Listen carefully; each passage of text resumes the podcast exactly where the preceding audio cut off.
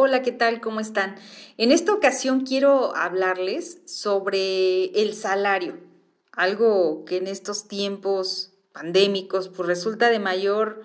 interés y además de mucho cuidado por una serie de situaciones que se han suscitado a fines del año pasado. Les cuento, el salario de los trabajadores goza de protección constitucional al quedar exceptuado de embargo, compensación o descuento.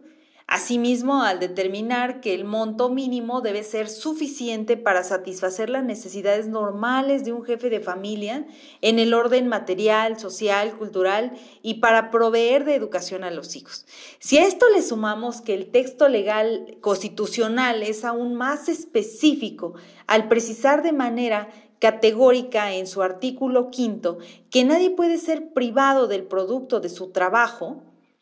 eh, sino por una determinación judicial, eh, de repente no se entiende por qué existen casos de descuentos automáticos en el pago quincenal, mensual o en las pensiones jubilatorias de quienes sin haber sido previamente sentenciados o llevados a un procedimiento judicial se ven privados del ingreso que perciben derivado del impago de un préstamo. Eh, clarifico con un ejemplo. En el mes de diciembre, cuando por costumbre se percibe el aguinaldo, se registra un alza considerable en las pérdidas que sufren los trabajadores que por motivo de la pandemia dejaron de pagar puntualmente sus tarjetas de crédito al ver descontado de su pago mensual el importe correspondiente a los meses o réditos caídos del periodo en el cual no pudieron pagar de manera completa o bien puntual sus pagos mínimos. De igual manera sucedió con quienes participaron en los planes y programas de diferimiento de los bancos a quienes al momento de, de concluir esas treguas pues no se les concedió ni siquiera la oportunidad de ir por su propio pie a realizar el pago, sino que se les descontó prácticamente a lo chino.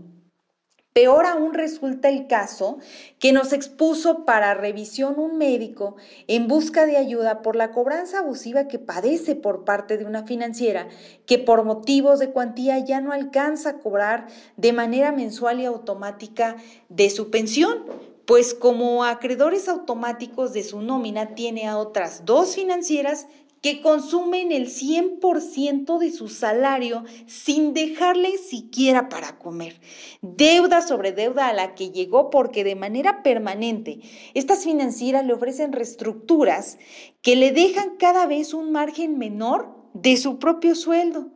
El Estado ya no puede seguir permitiendo que se lleven a cabo contratos en donde se pacte o convenga de un modo desventajoso en perjuicio del trabajador el menoscabo o la pérdida irrevocable del derecho de hacer uso de su sueldo. Esto porque representa de por sí un atentado contra la libertad, la dignidad, el derecho al salario mínimo como valores superiores de tutela que deben permanecer por el bien del Estado de Derecho y de la paz social por encima del interés de los particulares.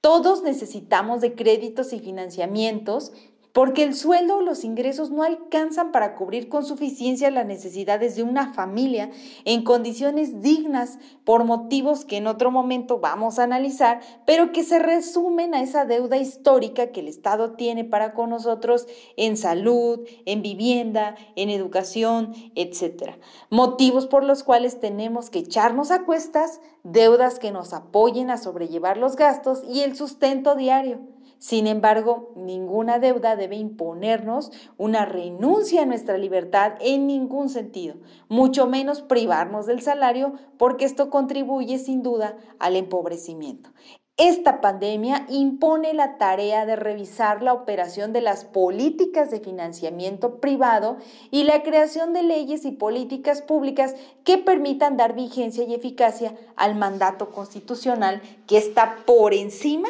de cualquier ley ordinaria. Escuchémonos a la siguiente.